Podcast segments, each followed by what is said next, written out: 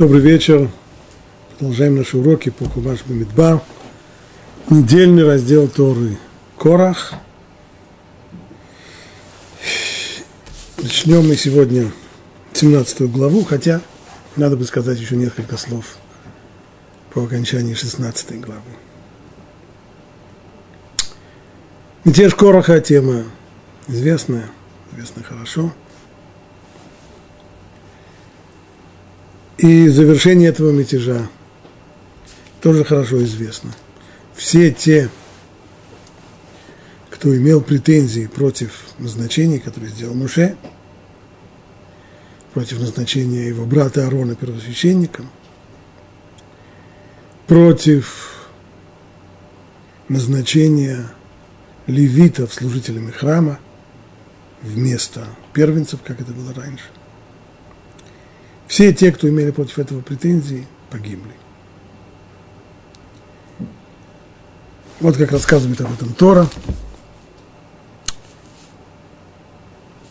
И отошли все в сторону от жилищ Короха, Датана и Аверама, уже предупредил, чтобы все отдалились от их жилищ, потому что будет здесь нечто необычное.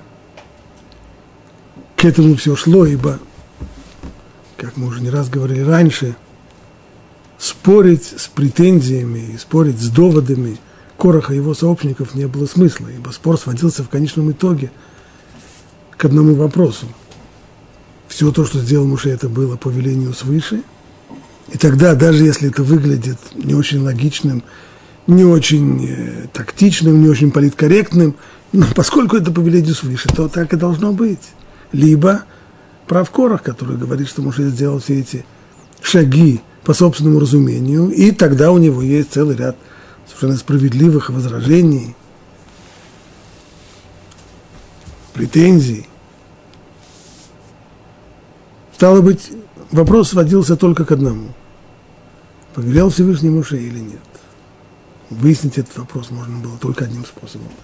Если Всевышний вмешается и сам своим действием докажет, что он, покажет, что он действительно выбрал Муше, что факт такой был, тогда спор заканчивается. И вот все отошли в сторону от жилищ Короха, Датана и Авирама, вожди, восстания. Датана и Авирам вышли, встав у входа в своих сатров со своими женами, сыновьями и младенцами. Полное единство – Среди бунтовщиков не только сами вожди, но и их семьи, их жены и дети. И сказал Муше, вот как вы узнаете, что Бог послал меня сотворить все эти дела, и что я не действовал по своему разумению.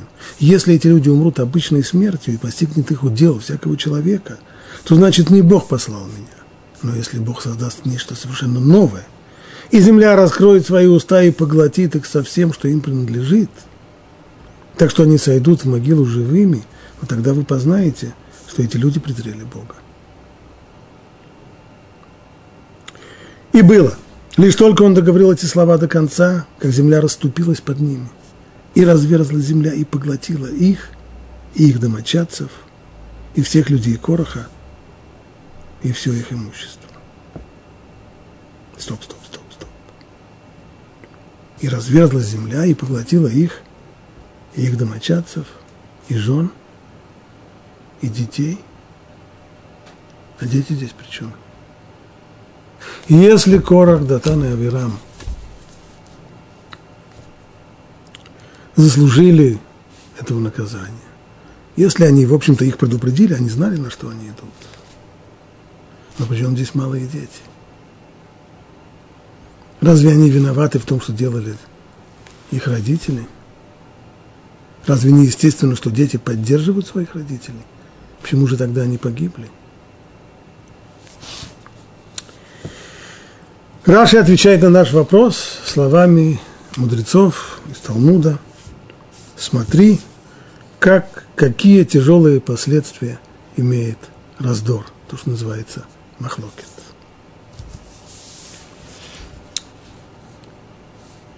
Ведь, как известно, земной суд не карает человека до появления у него признаков зрелости. То есть, человек становится ответственным за свои поступки перед земным судом по закону Тор с того момента, как ему исполняется 13 лет, и он становится в отношении зрелым человеком.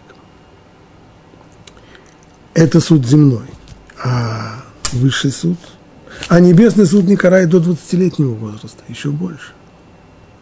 Здесь же погибли также и младенцы. Понятно, почему суд не карает детей и не наказывает, потому что для того, чтобы быть ответственным за свои поступки, чтобы получить наказание, нужно быть ответственным за свои поступки. А чтобы быть ответственным за свои поступки, нужно иметь свободу выбора, то есть должна быть ситуация, в которой человек может взвесить свои планы и решить, поступить ему или не поступить. Человек, который не может не поступать так, как ему захотелось, и не в силах взвешивать, то, безусловно, он за свои поступки не отвечает и не наказуем. Поэтому детей суд не наказывает. Ни человеческий суд, ни Божий суд. Но здесь мы видим, вот в этой самой ситуации из-за раздора погибли и дети тоже. Так отвечает Раши. Ну, нетрудно заметить, что, в общем-то, это не ответ на вопрос. Мы спрашиваем, почему здесь дети погибли. А Раши отвечает, потому что это מחלוקת, это же раздор. А раздор погибают, погибают и дети. Так хорошо, я понимаю. Раздор это не так, как во всех остальных э, проступках, за, за все остальные не наказываются, а а почему, почему за раздор наказывается? Ведь вопрос остается тем же самым, даже если мы скажем, что это только по отношению к раздору так. Только по отношению к раздору мы видим это явление, что погибли здесь и малые дети. Но почему? Ведь не может же это быть наказанием им за их грехи, потому что они еще не в состоянии выбирать, они не отвечают за свои поступки, они недееспособны. Может быть, имеется в виду, что это наказание за грехи отцов, Тора тоже всюду везде говорит, что сын не несет ответственности за преступления отцов. А Мораль из Праги говорит, что смысл вражи здесь вот какой. Чем действительно отличается здесь раздор от всего, всех остальных прегрешений? Вообще, когда мы говорим о воздаянии, о последствиях поступков человека, то всегда нужно различать два аспекта. Есть наказание, то есть это административное воздействие. Некто, кто властвует, не обязательно по отношению к Богу, некто, кто властвует, озвучивает закон. Так делать нельзя, и есть санкции. А так, тот, кто сделает, понесет такое-то наказание. Это верно по отношению к заповедям. Всевышний в Торе указал целый ряд заповедей, и по отношению к ним есть санкции. И указанные прописанные санкции. В ряде случаев это может быть это смертные грехи, в которых санкцией является потеря жизни, смерть. Это может быть и земные власти. Власти могут э, указать закон, по которому по этой улице есть одностороннее движение, может здесь ехать только в одну сторону, стал быть тот, кто поедет в другую сторону, есть санкция, он получит штраф. А еще власти ограничили скорость движения. И тот, кто поедет здесь больше этой скорости, может быть, даже штрафом не ограничится, а могут и права отнять во время. Есть санкции. Но есть еще второй, второй аспект, а именно естественные последствия поступков.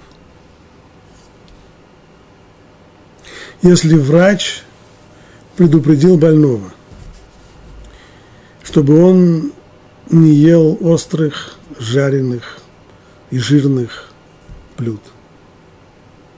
А врач его ослушался. Врач приказал, а больной его ослушался. Врач приказал, больной ослушался.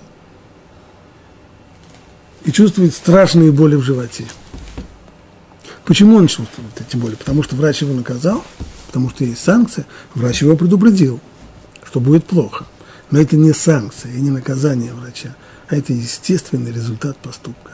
Врач просто знает, что человек вот с таким-то, с, так, с такими-то данными, с такой-то болячкой, если он будет остальным людям, пожалуйста, остальные люди могут есть и жареное, и, и острое, и жирное, и ничего с ними не будет. А вот этот человек с его болячкой, ему будет плохо. Это не наказание, это естественный результат. То же самое объясняет мораль по поводу вот этих слов Раши. Что касается раздора, мы видим, как, какие жуткие последствия есть у раздора, что из-за него гибнут дети. Это не наказание. Всевышний не наказывает детей. Никогда. Ни при каких условиях. И в случае раздора тоже он не наказывает детей. Дети гибнут, поскольку это реальность. Ибо раздор, как говорят наши мудрецы, возник еще во второй день творения вместе два основных творения второго дня творения. Это раздор и геном, ад. Они две стороны одной медали. Не случайно они создаются вместе, ибо суть их близка, природа их близка. Поэтому человек, который оказывается замешанным в раздоре, он уже имеет отношение к геному. Это не наказание детям за грехи отцов. Это естественный результат того, что отцы затеяли. Если, к примеру, если родители, скажем, которые родители страдают алкоголизмом, и они, них зачат ребенок, рождается этот ребенок, и выясняется, что он инвалид. Это наказание ребенку за алкоголизм родителей? Нет, это не наказание. Это естественный результат. А что вы хотите? В таких ситуациях могут быть самые различные неприятности и мутации, что угодно. Тоже и здесь. Родители затеяли раздор, родители оказались втянутыми в такой тяжелейший, тяжелейший раздор. В таком раздоре погибают и дети тоже. Это естественный результат и ни в коем случае не наказание. Вот теперь мы можем перейти к 17 главе. 17 глава, с самого начала, стих 1, «И сказал Бог Муше, скажи Элязару, сыну Аарона Коина, чтобы он убрал совки из пожарища, ибо они осветились, а угли пусть выбросит». Так, в самом, в центре всего этого раздора стоял вопрос о праве на священнослужение кто имеет право быть коином, служителем? Кто имеет право приносить жертвоприношение?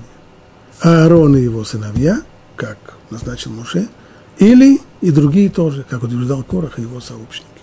Вопрос этот решился таким своеобразным турниром, когда Муше дал его условия, а именно одно, одно из действий священнослужителя – это кторец, то есть воскурение благовоний. Вот пусть все те, кто видят себя претендентами на священнослужение, пусть они приготовят эти благовония, пусть возьмут совок с углями для воскурения благовоний, и вот тогда остается только решить, точнее, подождать решения Всевышнего тот, кого он выберет в качестве коина, он не только сумеет воскурить благовоние, но и останется жив, а для остальных это воскурение благовоний кажется последним воспоминанием жизни. Так и случилось, когда вышел огонь, и этот огонь поглотил всех претендентов на священнослужение, кроме Аарона, они погибли. И вот теперь Всевышний говорит, скажи Лазару, сыну Аарона, чтобы он убрал совки, вот те самые совки с углями, на которых клали благовония, скажи ему, чтобы он убрал совки из пожарища, ибо они осветились. А угли пусть выбросит. А совки этих людей, согрешивших против своих душ – расплющите в тонкие листы для облицовки жертвенника. Ибо с тех пор, как они принесли, как их принесли перед Богом, они осветились и останутся знаком для сынов Израиля. Совки были сделаны из меди. И вот эту самую медь используйте теперь для того, чтобы облицовать им жертвенник, мизбех.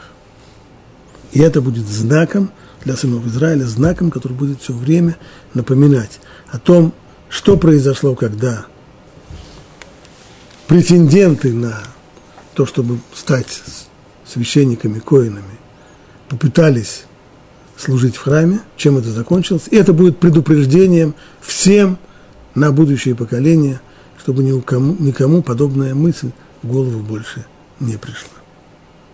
И взял Элазар Коэн медные совки, поднесенные теми, что были сожжены, и расплющили их для облицовки жертвенника. В память сынам Израиля, чтобы посторонний, который не из потомков Аарона, не приближался воскурять благовоние перед Богом, и не был бы он как Корах и его сообщество. Иными словами, то, что повелел Всевышний сделать, облицовать жертвенник медью, из которой были сделаны те самые совки, было произведено. А на завтра возроптала вся община Израиля на Моше и Аарона, сказав, вы погубили народ Бога.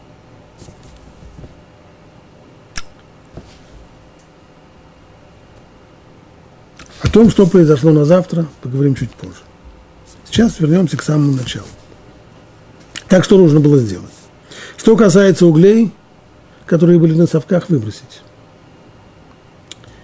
То есть не использовать их в храмовой службе, но и, с другой стороны, не использовать их и в домашних нуждах для, для шашлыка и так далее. Выбросить. А что касается совков, то они, а совки этих людей, согрешивших против своих душ, расплющите в тонкие листы. Почему? ибо с тех пор, как их принесли перед Богом, они осветились. И останутся знаком для сынов Израиля. То есть, будучи уже облицовкой жертвенника, они отныне будут знаком. Но проблема не в том, что Всевышний хотел, чтобы был знак.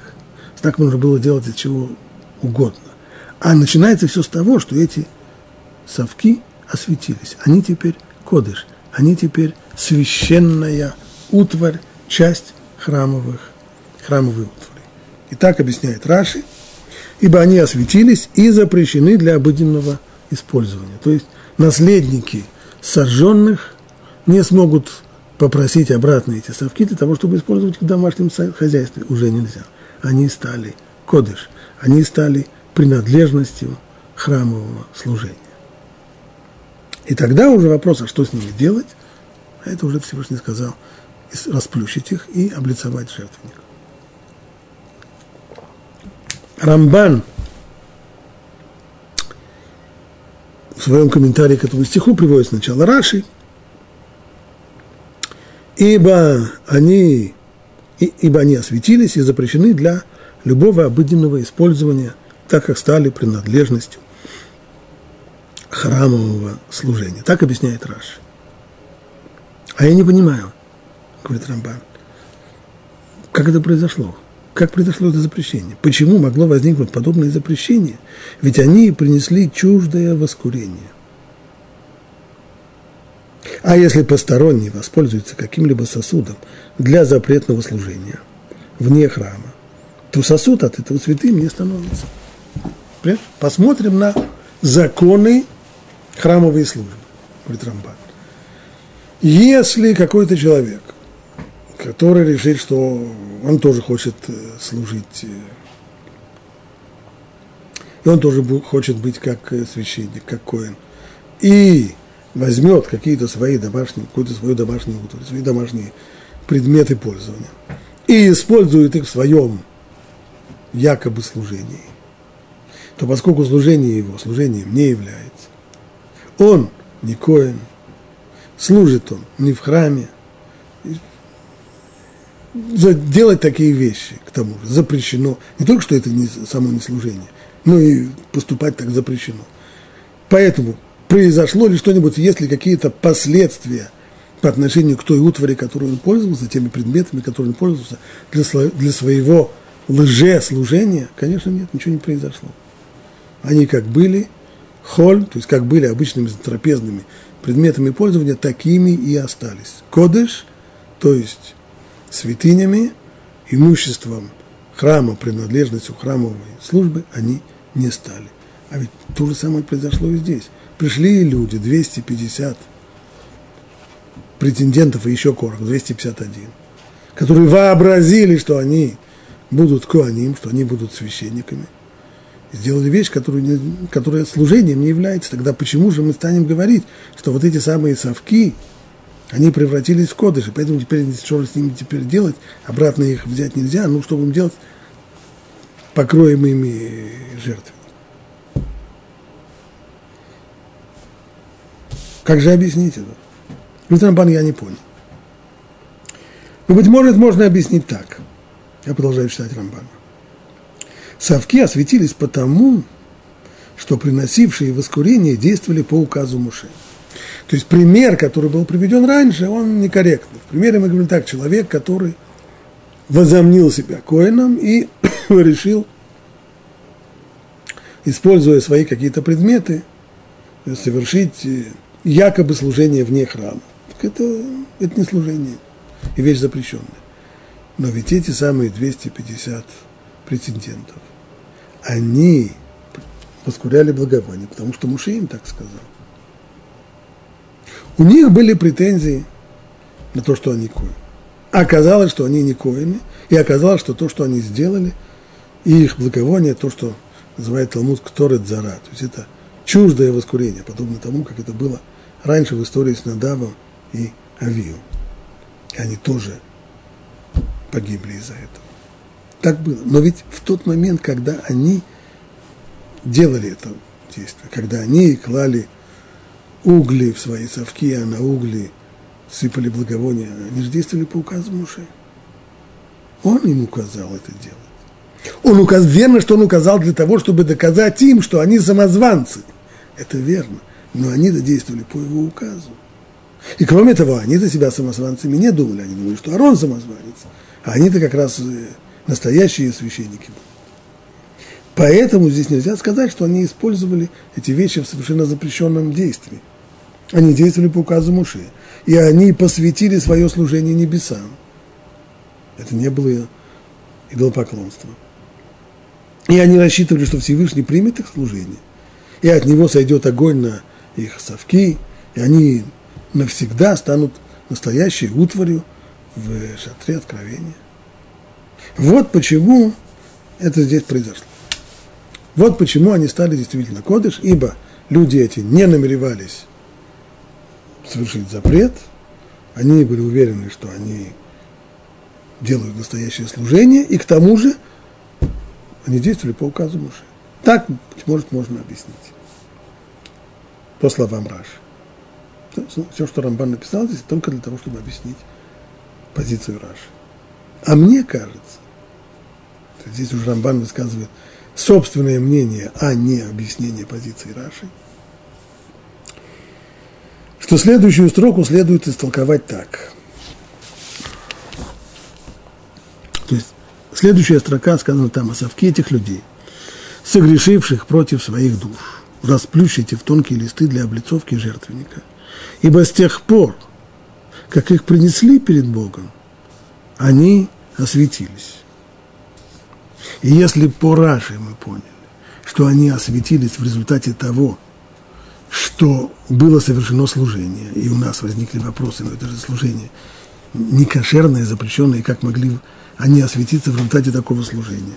Но Рамбан говорит, что понимаете, его собственное мнение Рамбана, что понимать эту фразу нужно по-другому. Вот как. Ибо с тех пор, как принесли их перед Богом, они осветились не служением, не, не благовониями, ибо с тех пор, как их принесли передо мной, я осветил их для того, чтобы они остались знаком для сынов Израиля. То есть, с точки зрения аллахической, говорит Рамбан, верно то, что, то, что мы сказали в самом начале. С точки зрения Аллахи, подобного рода лже-служение не может никоим образом посвятить и превратить обычный предмет пользования в святыню. он не становится храмовой утварью, поскольку он на самом деле не участвовал служении. Но, говорит Всевышний, поскольку их принесли передо мной, то уже я их освящаю. Не служение, произведенное с их помощью, посвящает их и делает их кодыш, а я их посвящаю и делаю, даю им статус храмового имущества для того, чтобы они послужили в дальнейшем знаком для всех сынов Израиля о том, что ждет того, кто претендует необоснованно на священнослужение. Это Рамбан. Нужно сказать, что возражения Рамбана не все принимают. Еще раз, возражение его было в том, что не может быть так, чтобы обычный предмет стал святыней, стал бы храмовой утварью в результате того, что с ним произвели действие, которое является запрещенным и не является никоим образом служением. Анацив в своем комментарии Мек Давар, он несколько раз возвращается к этой теме. Он говорит, обратите внимание, как здесь названы эти люди. Эти люди, согрешившие против своих душ. Такими словами называют людей самоубийц. То есть, эти люди не были недоумками.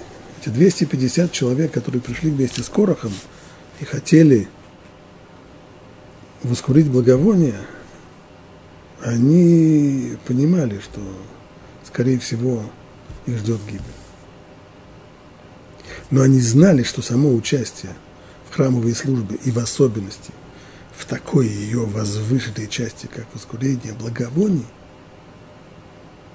оно дает человеку духовный взлет, духовный подъем, который ни на что не похож. Ради этого они сделали то, что сделали. Они хотели этого попробовать. Они хотели перейти за эту черту, они хотели возвыситься.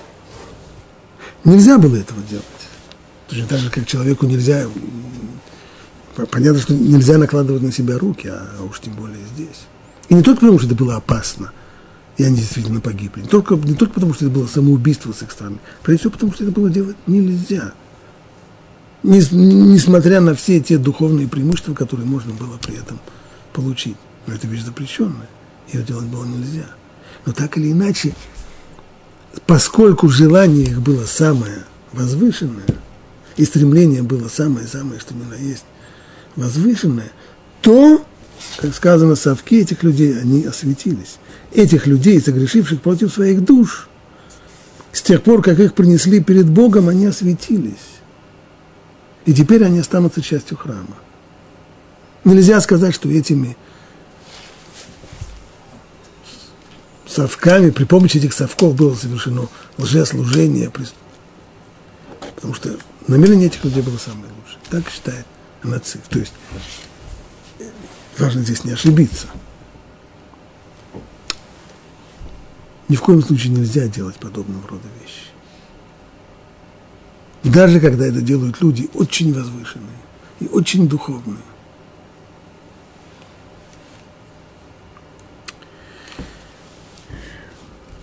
Языческое мировоззрение посмотрело бы на это иначе. Более того, всегда время от времени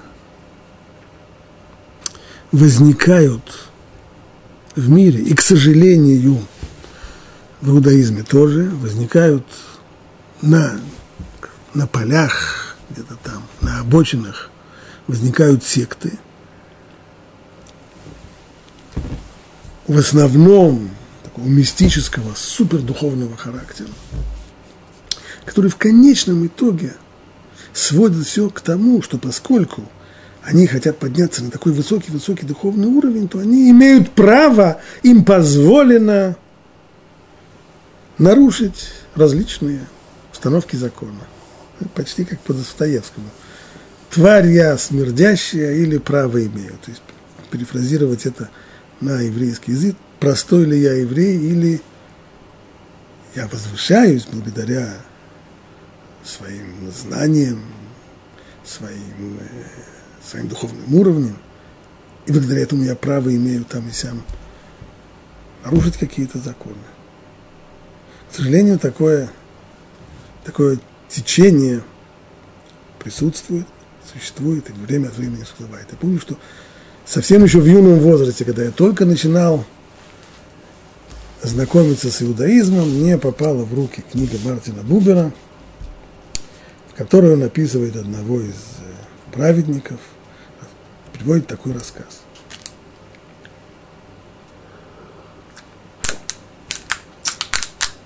Что этот праведник вошел к себе домой в Хануку. А в Хануку в некоторых общинах в Центральной, в Восточной Европе был обычай играть во всякие азартные полуазартные игры. Не только этот самый волчок, но и другие. И вот он увидел, что несколько молодых парней играют в шашки. Когда он вошел, они очень смутились. Но он тут же их успокоил, повествует рассказ, и сказал, что шашки – это на самом деле мудрая игра. Из, этой, из правил этой игры можно выучить важные основы. Что же за важные основы? Когда ты простая шашка, то ты можешь ходить только по строго установленным правилам. Только один шаг вперед, никогда не два. И только в одну сторону, и только вперед, а не назад. Все четко регламентировано и устроено. Но если ты выбрался в дамки, то тебе позволено уже все. Ты можешь идти вперед, и назад, и один шаг, и два шага, и сколько хочешь. Вот какая-то мудрая игра шашки. Вот такой рассказ. На самом деле ужасный рассказ. Ужасный. То есть что он, иными словами, говорит? Что человек, который поднялся на высокий уровень, поднялся над остальными людьми своим духовным уровнем, ему уже закон не писан. Он уже может позволить себе нарушать всякие, а все, все, все вот эти вот э, мелочные э, требования, законы и прочее, это для, для простых людей, но не для тех, кто... А как определяются те, кто? Ну, разные. Есть те, которые праведники, а есть те, которые, например, люди, которые считают, что они, поскольку они занимаются тайной мудростью, мистическими знаниями, то вот это вот познание – мистики ставит их над толпой, дает им духовное преимущество, в котором они, благодаря которому они могут позволить себе нарушить какие-то там законы. Это катастрофа. Это противоречит и духу, и букве Торы. К сожалению, время от времени это всплывает – и в древности. И вот один из первых случаев подобного рода – это именно то, о чем мы говорим. Те самые 250 мужей, которые пришли сюда. Люди действительно, не те, которые начитались книжек Лайтмана и, и, и, и подумали, что они теперь каббалисты, и они теперь право имеют. Нет, это были настоящие, настоящие духов, действительно духовные люди, сливки еврейского общества. И они хотели подняться еще выше. Они знали, что это нельзя. Но разрешили себе это. Поэтому и погибли. Поэтому они называются здесь согрешившими против своих душ. Слова, которые означают самоубийц. Но вместе с тем, все-таки, что касается совков, которыми они пользовались, вот эти совки из простых, из трапезных совков – стали кодыш. Они отныне часть храмового имущества, часть храмового служения, там, принадлежности храмового служения, потому что ими воспользовались люди для служения Богу. Запрещенного им служения, им этого нельзя было делать, но все-таки это То есть, иными словами, Аницив возражение Рамбана не принимает. Возражение Рамбана было, что с точки зрения буквы закона в тот момент, когда этим предметом было произведено действие, противоречащее закону, то не, неприемлемое с точки зрения закона служения в храме, то тем самым этот предмет не мог стать частью храмовой утвари. Есть еще ряд комментаторов, которые обсуждают вопрос. Орахаем. Орахаем Кадош, он принимает возражение Рамбана, целиком и полностью с ним согласен, но напоминает нам, что вещь может стать частью храмового имущества, частью, принадлежностью службы в храме двумя путями. Может быть, когда берут простую вещь, которая до сих пор была обычной обиходной вещью, и при помощи ей, при помощи ее делают какое-то служение, не используют ее в служении. Здесь, как говорит Рамбан, действительно, это должно соответствовать Аллахе, должно соответствовать закону. И если это служение было сделано по закону, то тогда использованная в этом служении вещь становится кодыш, она отныне святыня, отныне это храмовая утварь. А если это было сделано не по закону, тогда нет. Но есть и другой способ, а именно, когда человек посвящает какое-то имущество храму. То же самое было здесь. Эти люди сначала, они принесли свои совки, да. Они пользовались храмовыми совками прежде всего, потому что в храме нет 250, не было 250 совков, нечем было говорить, они взяли свои. Свое имущество. Но каждый из них перед тем, как положить в эти совки угли и благовония, каждый из них посвятил это храму. А то, что потом они при, при помощи этих совков, посвященных уже храму, сделали нарушение, нарушили закон, то нарушение закона, если, если, если кто-то нарушает закон, используя храмовое имущество, то тем самым это храмовое имущество не, не теряет свою, свой, свой статус. Оно остается частью храмовой службы и храмовым инвентарем.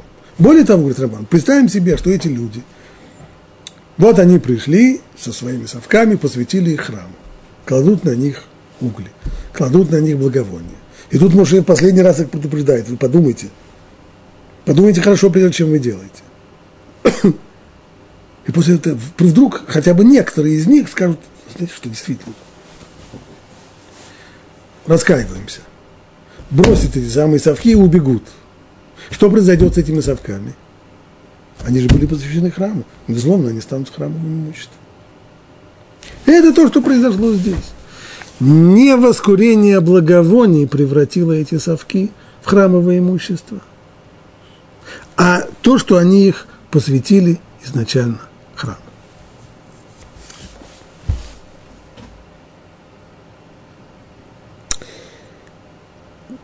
Вот с этим утверждением не согласен более поздний комментатор Фимшин Двой Лирш. Он упоминает такую возможность. Разве скажем, пишет он, что святость этих совков происходила из того, что их специально посвятили?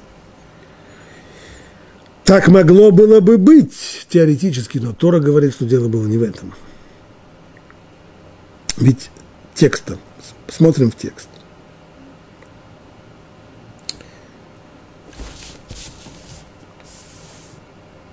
А совки этих людей, согрешивших против своих душ, расплющите в тонкие листы для облицовки жертвенника. Почему? Ибо с тех пор, как их принесли перед Богом, они осветились с тех пор, как их принесли перед Богом. Не посвятили их, а принесли перед Богом. Здесь мы сталкиваемся с проблемой, с проблемой перевода на русский язык. Выкрил. Глагол, который упомянут здесь в, оригинале, окрова. Это означает, прежде всего, лакрив означает приблизить, принести что-то. Что имеется в виду? Просто, что их принесли в храм, поскольку принесли в храм, то теперь все. Что в храм пришло, то, то ушло. Было ваше, стало наше? Конечно, нет. Нет такого закона. Имеется здесь в виду второе значение слова «окрова», а именно «окрова» как от слова «курбан», «окрова» – это жертвоприношение, а жертвоприношение, суть-то его – это – то есть сделать то, благодаря чему человек приближается к Богу. Стало быть, Тора здесь подчеркивает, что вот эти совки стали святынями, стали частью храмовой утвари, именно в результате того, что с их помощью были принесены благовония. было здесь принесено некое жертвоприношение, а именно воскурение благовония. Не то, что их посвятили, как говорит, как утверждает это Урахаим Кадош, а именно то, что при их помощи их использовали для окрова, для жертвоприношения. Ну, тогда мы возвращаемся к вопросу Рамбана. как же так? Если это то, что должно, если именно тот факт, что при их помощи было произведено какое-то действие, служение в храме, ну, тогда же не было с храмовым служением, это было не кошерно, они все погибли за это. Им нельзя было это делать. С точки зрения сухой Аллахи, тогда это совершенно непонятно. Так говорит Равир. Ну, давайте вспомним, что здесь произошло, и поймем, что действительно в данном случае именно то, что ими, этими совками пользовались для воскурения благовоний, и сделало их святынями.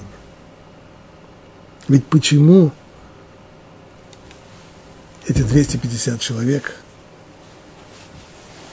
воскуряли благовоние? Это была их идея, это не была их идея. Это было предложенное Муше, предложенный способ разрешить спор. Пусть Всевышний вмешается, и он укажет, кто на самом деле коин, а кто самозванец. Для этого пусть каждый из них возьмет совок с углями, положит благовоние и будем ждать решения свыше. Стало быть, та цель, для которой приносили здесь благовония, это необычное принесение благовоний в ежедневном э, порядке храмовой службы. Нет. Все это принесение, воскурение благовония было именно для того, чтобы выяснить, кто коин, а кто самозванец, и раз и навсегда разрешить этот спор. Раз и навсегда установить, что те, кто служат в храме, это левиим, а те, кто священники, это одно из семейств левиим, семейство Аарона. И так останется навсегда. Ради этой цели были использованы эти совки и в них положили благовония ради этой цели и воскурили. Да, они погибли, совершенно верно, но ради этой цели они служили, и именно это, это сделало их святыней. Они послужили своей цели, они сыграли свою роль, они должны были доказать при помощи гибели своих хозяев, что на самом деле и хозяева этих совков самозванцы, а не священники. И теперь Тора говорит, что эта цель должна быть продолжена. Ведь для того, чтобы храм в дальнейшем функционировал нормально, в храме должны быть священники, а весь остальной народ не должен быть священником. Поэтому должна быть память о том, что произошло, когда люди, не, не будучи священниками, захотели служить в храме. В качестве памяти будет видно вот эта вот самая медная облицовка – жертвенника. Она будет напоминать любому человеку, приближающемуся к храму, кто здесь коин, кто священник, а кто нет. Стало быть, идея здесь та же самая. Эти самые совки, они осветились, они стали частью храмовой утвари. Они стали частью самого храма, как любое другое храмовое имущество. Ибо для того, чтобы храм нормально функционировал, нужно было разрешить этот самый спор, чтобы он не продолжался в дальнейшем, чтобы раз и навсегда решить, кто коэн, кто священник, а кто нет. Вот почему эти совки стали святыней. Вот теперь мы подходим к следующему утверждению. Следующий стих, шестой стих. Она завтра возроптала вся община сынов Израиля на мужей Аарона, сказав, вы погубили народ Бога. Как понять это обвинение? Разве Корах и его сообщники сами не были виноваты во всем? Разве их ужасный конец, когда их поглотила земля, не доказал, что они восставали против Бога? Как понять это обвинение, которое народ бросает Муше, вы погубили народ Бога. И дальше сказано, и когда собралась община против Муше и Аарона, то обернулись к шатру собрания, и вот облако покрыло его. И показалось видение славы Бога, и пришли Муше и Аарон к шатру собрания, и сказал Бог Муше, отделитесь от этой общины, я истреблю их мгновенно. И они пали ниц. И сказал Муше Арону, возьми совок и положи в него угли с жертвенника, и положи курение, поднеси скорее к общине, чтобы искупить их, ибо уже вышел гнев от Бога, начался мор. И дальше, после того, как Арон останавливает мор, то Всевышний говорит Муше, говорит сынами Израиля, и возьми у них по посоху от каждого отчего дома, от всех их вождей, 12 посохов. Напиши имя каждого из них на его посохе. А имя Аарона напиши на посох колена Леви. Ибо по одному посоху для каждого отчего дома. И положи их в шатре собрания перед ковчегом, там, где я являюсь вам. И посох человека, которого я изберу, расцветет. И я уйму недовольный ропот среди сынов Израиля. О, как! Получается, что и Всевышний принимает бы претензии. Получается, что вроде бы мало того, что Корах и его сообщников, его сообщников поглотила земля, что они провалились сквозь землю, а претендентов на то, чтобы стать священниками, сжег огонь. Всевышний дает еще одно доказательство. Давайте с посохами. Посох человека, который цветет, вот это будет вам доказательство, что я его выбрал. Как это понять? Как понять это обвинение? Вы погубили народ Бога. Обращаемся к Рамбану. Рамбан пишет так. Муже и Аарона обвинили в том, что они предложили принести чуждое воскурение перед Богом, зная, что приносящие его будут сожжены. Иными словами, турнир, который предложил Моше, был нечестный.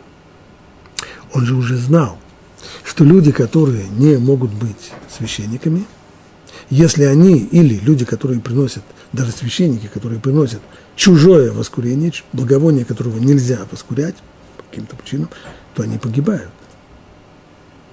Если бы, это, если бы условия этого турнира шли свыше, вопросов бы не было. Но ведь Бог не нас давал Муше повеление принести эти воскурения. Это была идея Муше. Он предложил Короху и его сообщникам такой турнир. И Муше, призывая так поступить, не обращался к сынам Израиля от имени Бога. Муше и не утверждал, что это свыше. Это его была идея. Это его было предложение. Давайте выясним. Вот таким поединком. Значит, Муше и Аарон от себя предложили это испытание, в котором погибли многие из народа. А ведь они могли бы предложить другое испытание. Почему такое испытание? Можно было с самого начала предложить что-нибудь вот типа истории с посохом. И тогда все закончится мирно, люди не погибнут. За что же вы погубили этих людей? А согласно объяснению раби Авраама и Бенезры, люди говорили муже Аарону так. Разве то, что произошло, доказывает, что Бог избрал колено Леви, а Аарона избрал первосвященника? А может быть, вы сожгли приносящих воскурение силой своей молитвы? Или с помощью тайной какой-то премудрости, которая вам одним известна? Или мы словами Ибн поясняет, что на самом деле это обвинение в том, что вы погубили народ Бога, оно понятно. Ибо несмотря на то, что нам могло казаться, что все точки над «и» поставлены, что в тот момент, когда Корах и его сообщники провалились сквозь землю, а претенденты на священство погибли в огне, то все доказано. И вопрос исчерпан. Не исчерпан. И не доказано, говорит Ибн Эзра. Люди могли сказать, «Ну, подумай, что умерли. Может, они умерли, вы помолились, Бог, вот, вот, вот и вот и получилось. А что, Муше разве не молился? Молился, конечно, просил Всевышнего. Ну вот, э, что это доказывает? То, что, то, что, то, что Мой Рабин умеет молиться, мы знаем, что он умеет молиться. То, что Бог внемлет его молитву, ну, конечно. Но это не доказывает, что вы, что, что, что вы правы по поводу назначения Аарона, что вы правы по поводу назначения левитов. Какое-то отношение имеет. А может быть, даже не молитва, а может быть, просто какие-то знания там э, оккультные. Нет доказательств. И действительно, Рамбан развивает мысль Ибн Эзры. То есть, что можно объяснить этот кусок именно в этом ключе, что народ утверждает, доказательства не было представлено, и те, кто погибли, погибли зря. Создается впечатление, что люди не поверили результатам испытания с воскурением. Ведь дальше написано, говорит сынами Израиля, и возьми у них по посуху от каждого дома. Для чего Всевышний устраивает еще один поединок, еще один турнир, только этот, на этот раз при помощи посохов. Посмотреть, какой посох расцветет. Значит, нужно еще доказательства. Значит, прежние доказательства было недостаточно. Значит, его мало. И посох человека, который я сберу, расцветет. И я уйму недовольный робот. Это доказывает, что и после того, как приносившие воскурение эти главы народа именитые мужи были сожжены, сыны Израиля все еще не верили, что левиты избраны Богом и что первенцы заменены ими. Люди полагали, что Муше и Аарон вызвали огонь своей молитвой или магией какой-нибудь. Или же, может быть, это и не молитва, и не магия, а может быть, здесь был просто хитрый трюк. Трюк законоведа. А именно, или же он стал наказанием, то есть это огонь, который сжег этих людей, он стал наказанием от Бога за принесение чуждого воскурения, которого Бог не велел им. Что эти 250 человек? Они были до сих пор куаним? Нет. Они имели право приносить воскурение благовоний? Нет. Может, сказал им, берите, попробуйте, принесите благовоние. Он их тем самым подставил. Это было наказание. А почему тогда Арон под него не попал? А у Арона это не было чуж, чужим. Это было совершено, когда утром, во время утреннего богослужения, когда один из пунктов богослужения – это воскурение благовоний. Его Аарон и сделал. С него взятки гладкие. К нему претензий не могло быть. Он сделал часть своего священнического обряда. А они, они сделали вещь, которую нельзя было делать. И это уже было известно, был уже прецедент, что тот, кто приносит, кто резара, тот, кто приносит чуждое воскурение благовоний, это смертельно. Стало быть, их нечестно подставили просто. Вот что было здесь возражение. Причем претензии, продолжает Рамбан, и претензии к Моше и Арону были только по поводу сожженных, но не по поводу поглощенных землей. Так как Всевышний сказал Моше, отойдите в сторону от Короха, Датана и Верама. Иными словами, эта претензия была только по поводу 250 людей, вот тех, которых названы были выше, что они как самоубийцы, а они просто были самоубийцы, они их, их подставили. По отношению к ним есть претензии. По поводу Короха Датана Авирама, которые восстали против Муше, у нас претензий нет. Там было столкновение политическое по поводу политической власти. И все, то, что произошло, достаточно доказало, кто здесь был прав, кто был виноват. Они провалились под землю, и к ним по поводу их судьбы решения нет. Здесь никто никого не подставил. Они сами выбрали себе эту судьбу. Итак, это объяснение Рамбана согласно предположению Ибн Эзры, который стоит в том, что несмотря на то, что Всевышний вмешался в этот спор за священнослужение и сжег 250 претендентов для того, чтобы стать священниками, при всем при том доказательства, кто прав в этом споре, здесь не было. Поэтому народ ропщет и говорит, вы подставили людей, вы погубили людей нечестно. Жуткое обвинение все же мне самому кажется, пишет Рамбан, то есть он не согласен с Ибн во всем. Он объяснил все, как следует понимать в соответствии с пониманием Ибн но сам он хочет объяснить по-другому. Мне кажется, что после того, как вышел огонь от Бога и пожал свои жертвы, народ понял, что священство принадлежит Аарону.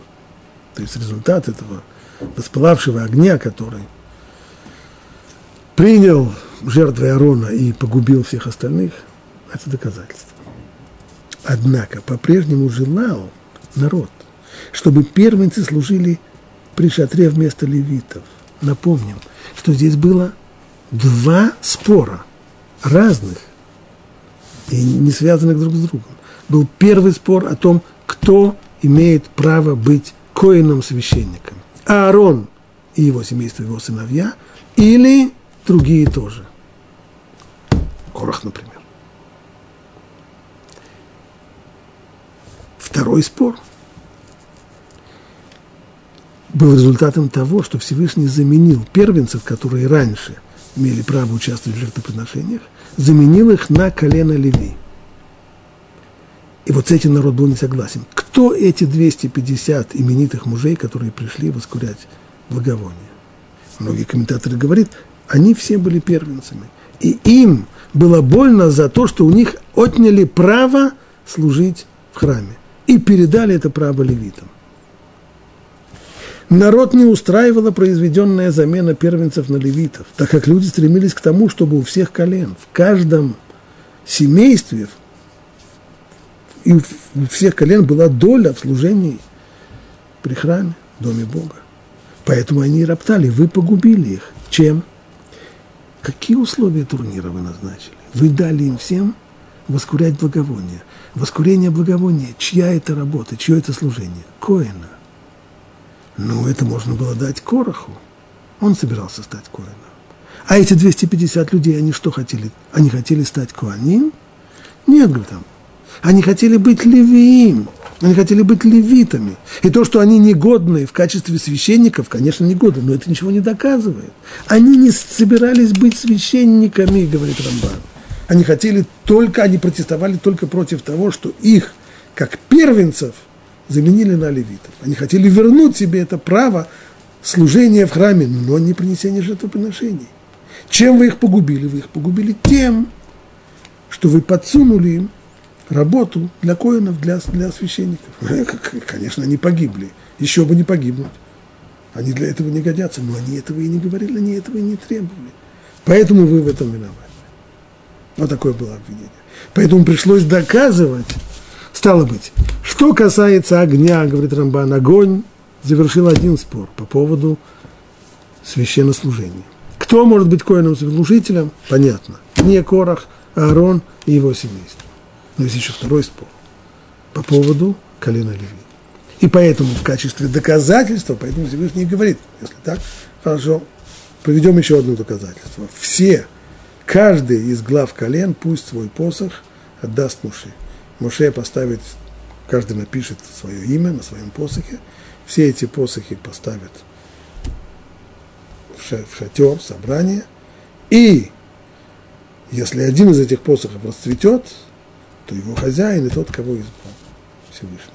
И только после того, как расцвел посох колена Леви, который представлял Аарон, не в качестве священника, а в качестве главы колена Леви, тогда стало ясно, что и второй спор тоже завершен. Первенцы навсегда заменены на левитов. И отныне и до конца всех поколений служителями храма будут только левиты.